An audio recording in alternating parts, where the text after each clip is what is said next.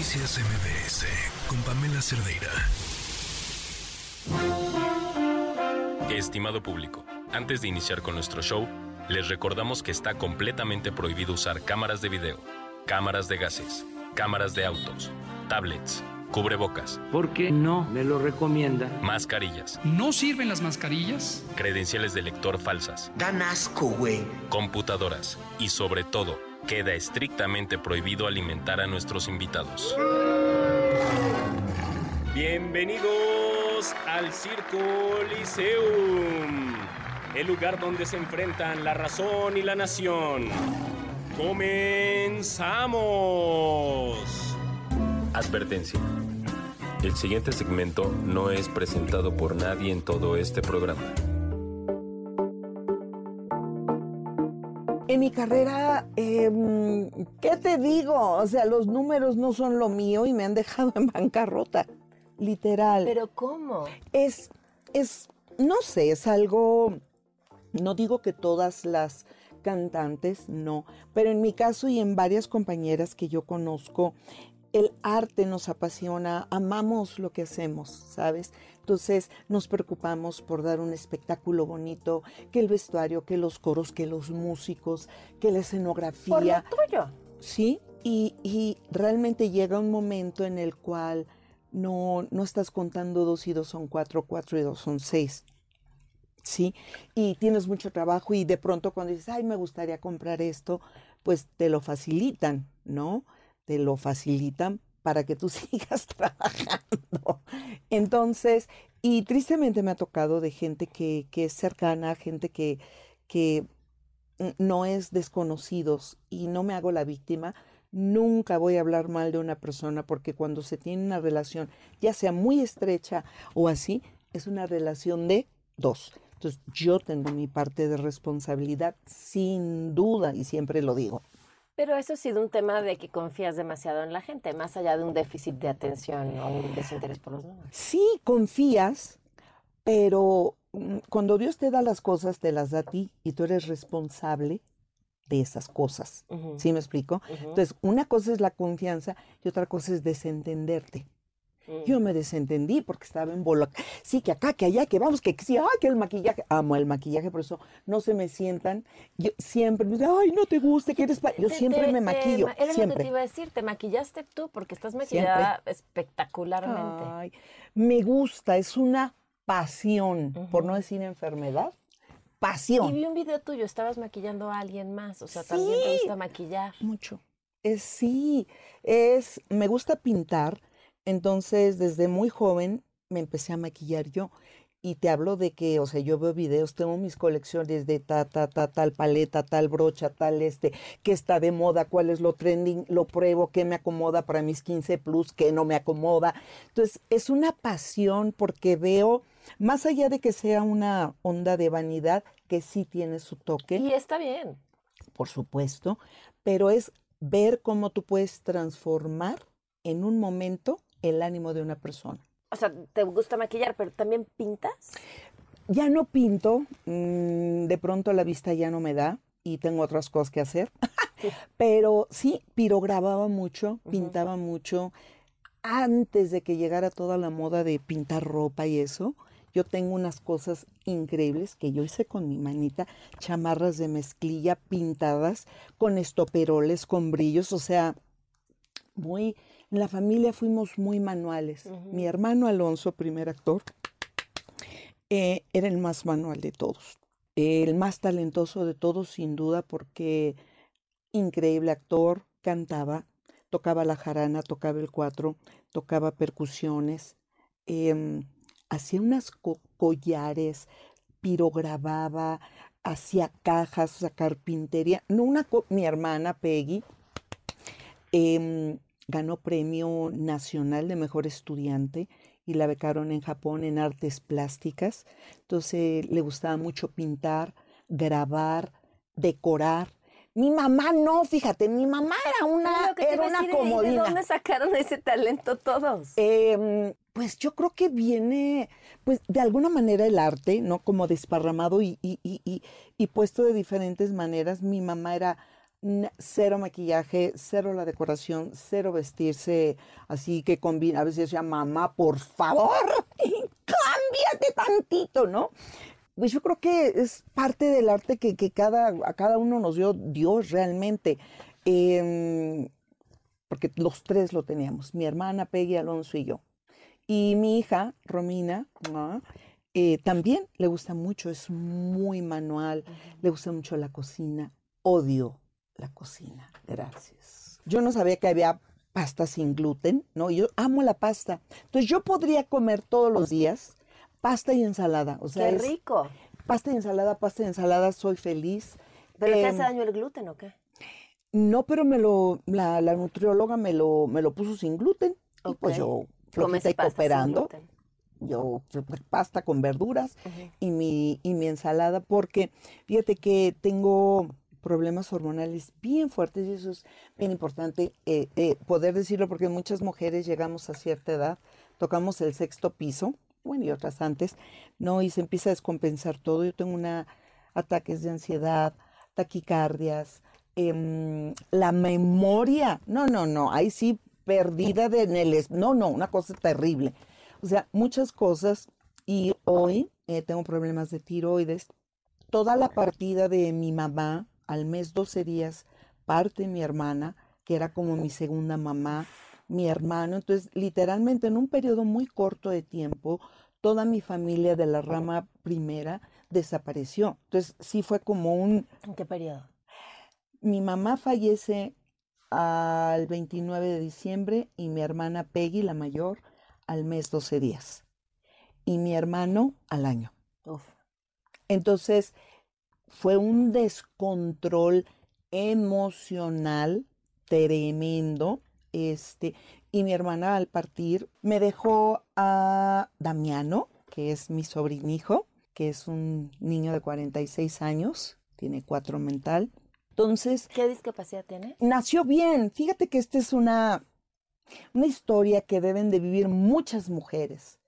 Ah, mi hermana anhelaba ser madre, mi hermana era culta, le decíamos la literata, Ah, una mujer muy preparada, tuvo a Damián, y em, fue una mala praxis. A los dos años, eh, su doctor le recetó una medicina equivocada y le voló el cerebro, ¿no? Entonces, y muchas personas, ¿por qué no lo demandaron? Estamos hablando de hace 44 Sí, años, claro. donde no había eso y aparte nos enfocamos en, en sacar a, a Damián adelante, porque estaba entre la vida y la muerte.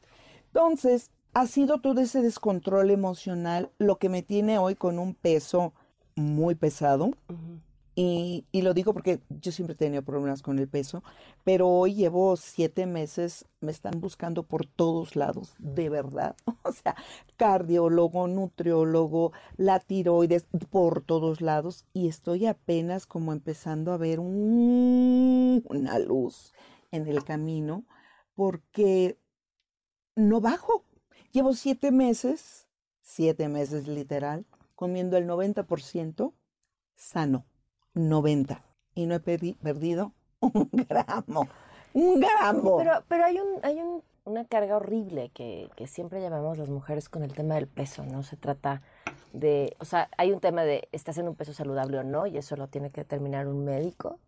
Eh, y otro, el, el- el- lo que tienes que ser, sobre todo si estás arriba de un escenario o en un medio de comunicación, que siento que hoy es distinto eh, a lo que había sido durante muchos años, para muchas. Sí, sin duda. Por eso te digo, hoy te puedo decir, siempre tuve problema con el peso y yo estuve en el, "Ah, no, ¿cómo? Estoy gorda, me veo gorda. No, no, hoy no es, estoy hablando de salud, salud. No, no tengo problema con verme gorda.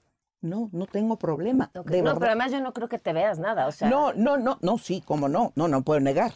Pero la cuestión es que ha afectado mi salud este sobrepeso. Entonces, hoy sí me entiendo, o sea, por eso estoy tan enfocada, porque, nah, como dijo Juan Gabriel, vida solo hay una, tallas muchas.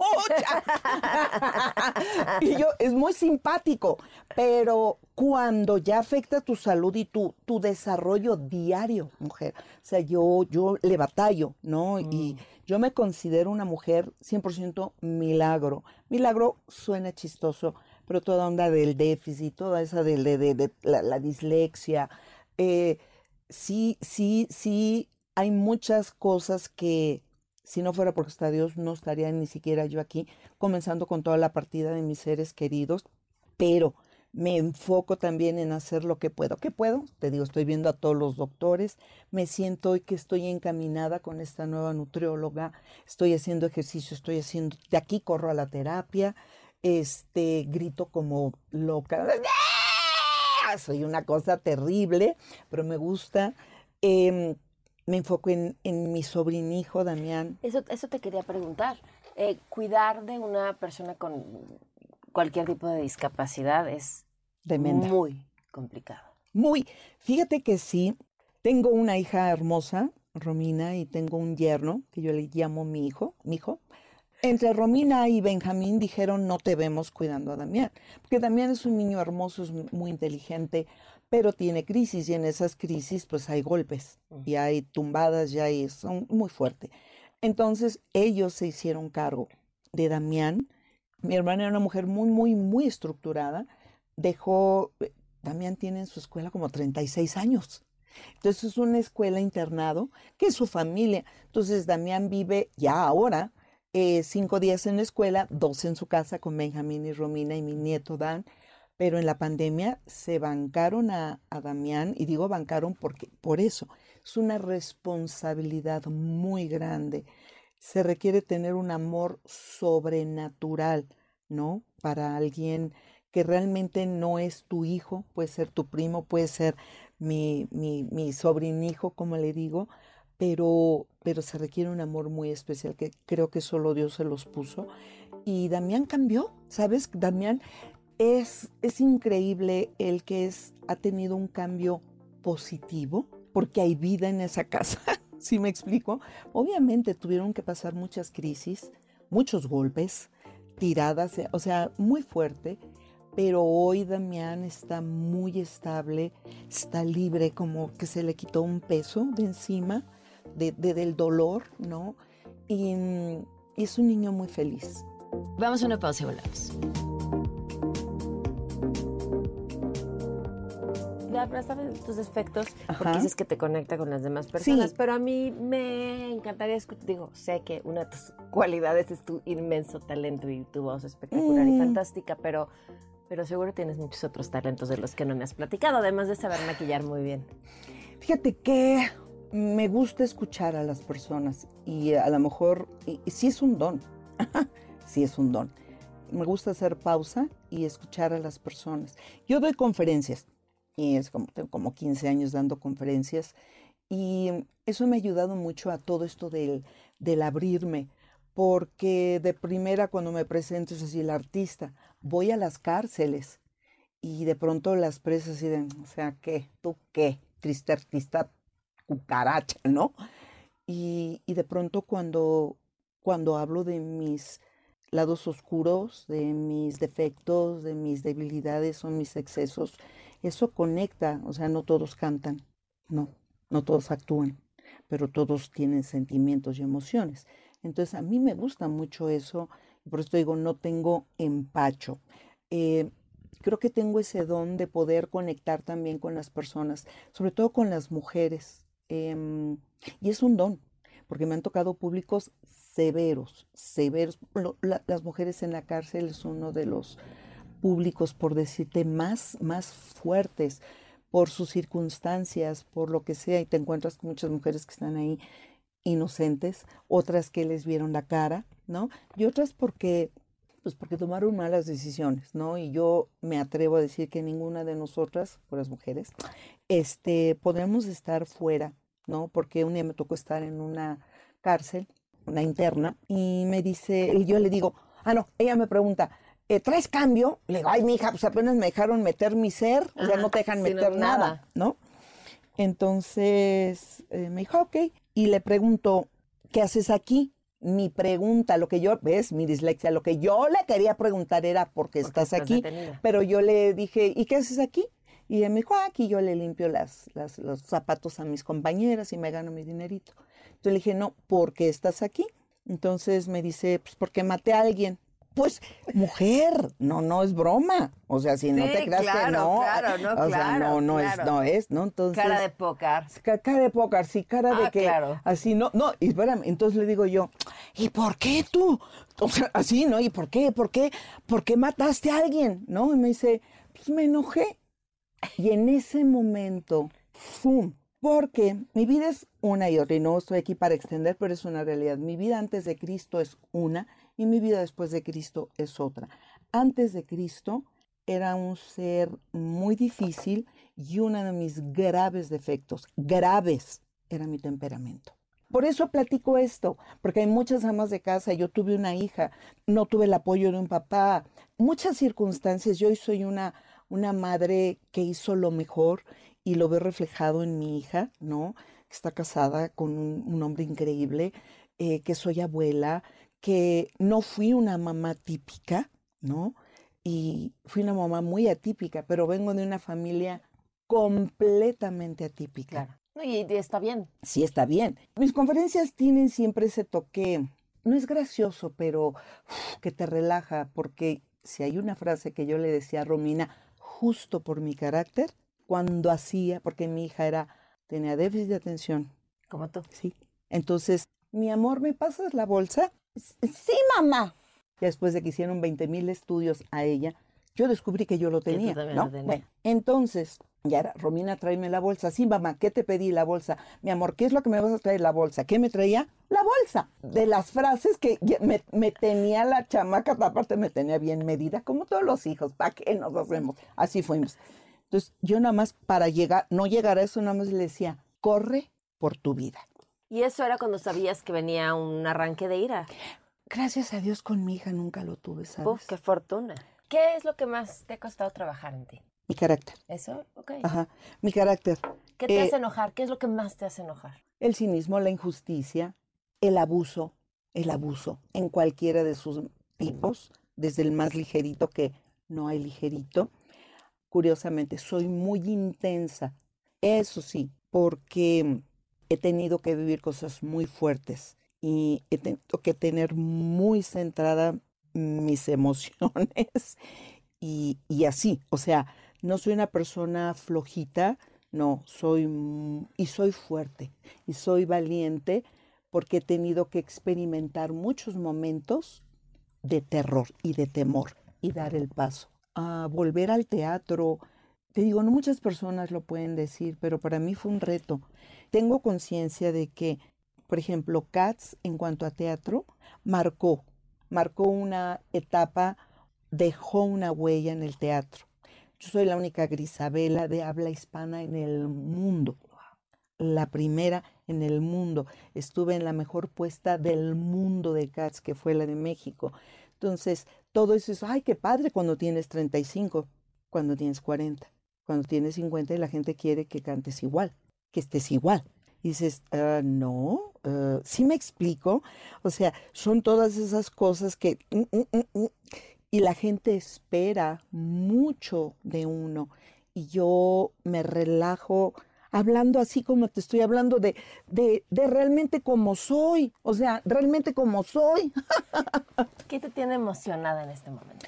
Me tiene emocionada primeramente mi nieto, me tiene muy emocionada mi hijo, me tiene muy emocionada ver a mi hija feliz en su matrimonio, están emprendiendo muchas cosas. Soy muy de familia y vengo de una familia muy chiquita.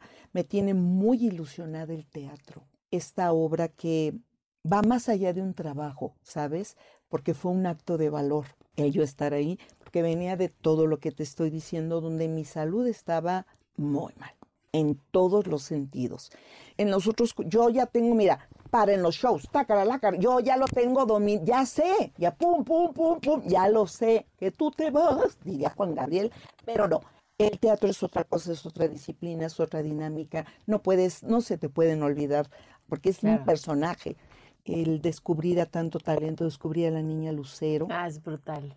es algo hermoso. Volver a convivir con gente tan joven, tan talentosa, porque en mi época, y ya llegué al, ay, es una, llegarás mujer. En mi época, bailabas o cantabas. Difícilmente cantabas y bailabas. No había muchos, ¿no? Pero hoy todo, todo el ensamble del mago de Oz canta, baila y actúa. Y quiero aclarar esto porque ningún coro está grabado. Y a mí, yo salgo dos veces, entonces yo veo la obra diario. Siempre que soy la estoy viendo y les echo por el... ¡ah! Me van a cobrar cover y todo, no me importa, lo vale. Este, y veo que los están cambiando y están, ¡Wah, wah! sí, sí, uh, uh". o sea, ver todo eso a mí me anima y también no puedo dejar de, de hacer a un lado que para ellos soy una, no es leyenda, no sé la palabra, no, pero una, algo así, Sí. algo de eso, pues.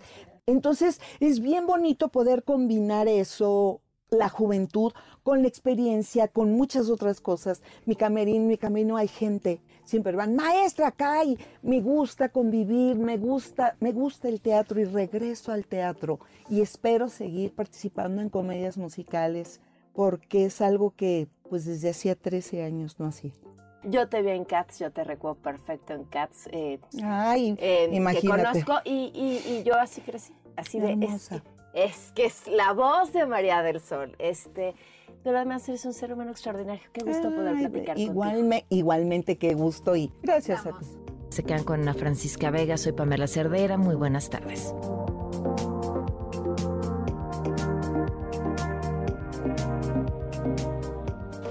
Noticias MBS con Pamela Cerdeira.